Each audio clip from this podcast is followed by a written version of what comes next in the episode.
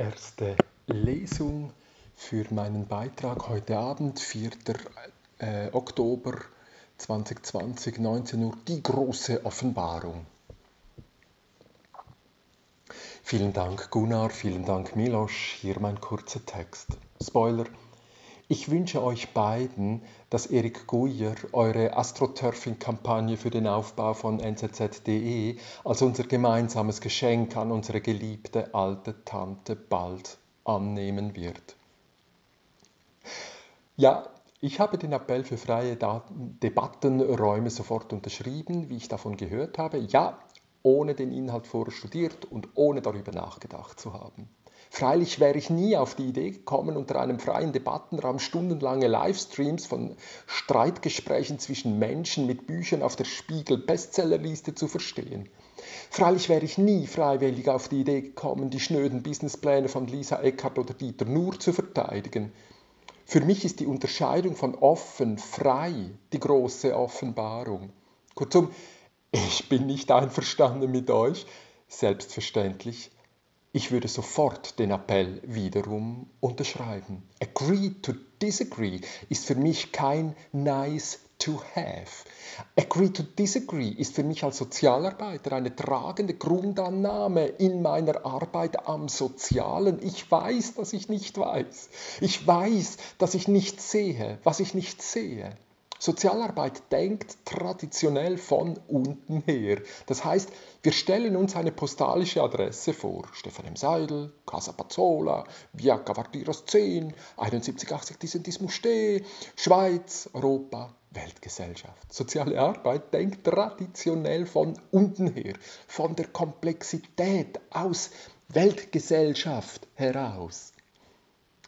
1989 ist der real existierende Sozialismus implodiert und damit auch diese Art und Weise möglichst radikal von unten her zu denken. Der Ausgangspunkt, dass es besser für das Individuum sei, wenn die Grundbedürfnisse von der Gemeinschaft zur Verfügung gestellt würden, ist vermeintlich dem Ausgangspunkt unterlegen, dass es besser für die Gemeinschaft sei, wenn das Individuum nach seinem eigenen Glück möglichst uneingestrengt streben könne.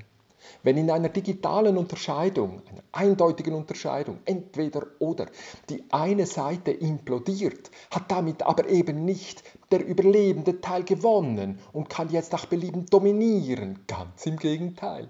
Gemeinsam war dem Ausgangspunkt von einem Denken von oben und einem Denken von unten, das beide akzeptierten, die Würde des Menschen ist unantastbar. Wenn sich vor die Gesellschaft der Gesellschaft digital ganz eindeutig mit einer dicken Mauer dazwischen in Ost und West unterschieden hat, in linke und rechte, in von unten her denkende und in von oben her denkende, müssen wir uns heute anders unterscheiden.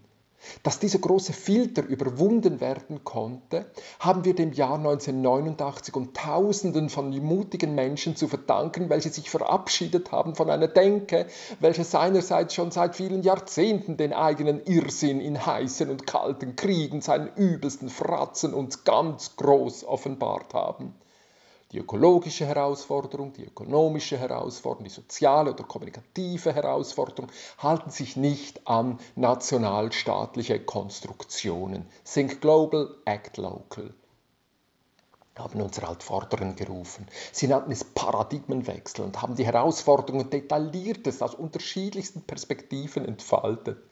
Wenn heute das World Economic Forum in Davos den Hashtag The Great Reset nutzt, dann gehen sie davon aus, dass es diesem gewaltig mächtigen, losen, schwach verbundenen Verbund von dramatisch reichen und einflussreichen Verbindungen gerade gelingt, eine Reformation zu realisieren. Sie erklären lauthals eine zweite Aufklärung und langsam dämmert uns die Tragweite dieses Greenfield-Projektes, als wäre es eine große Offenbarung.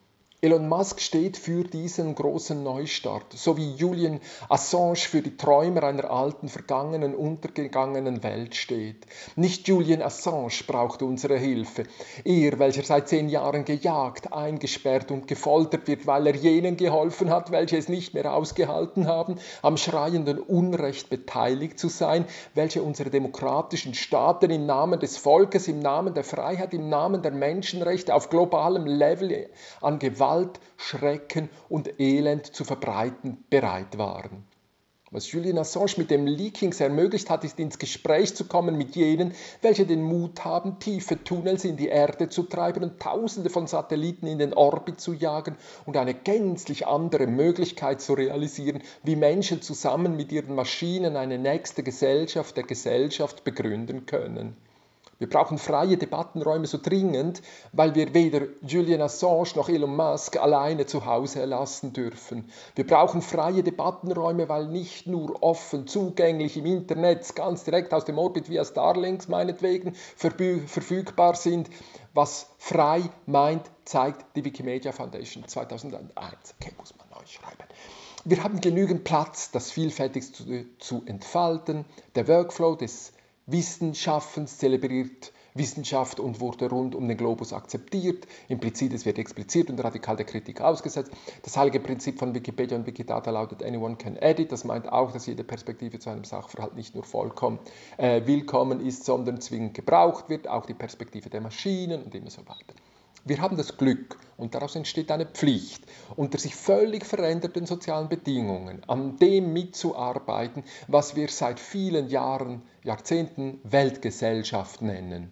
Noch einmal, danke Milos und Gunnar für das Engagement, für freie Debattenräume zu streiten. Das war eins das Ideal und die Stärke der NZZ. Auf in die Kontroverse. So, das sind 6 Minuten 37. Dort habe ich also noch ein bisschen Zeit, den, den Schluss äh, noch einmal langsamer zu machen. Aber ähm, ja, in diese Richtung wird es gehen. Hey, bis heute Abend, 17, äh, 19 Uhr.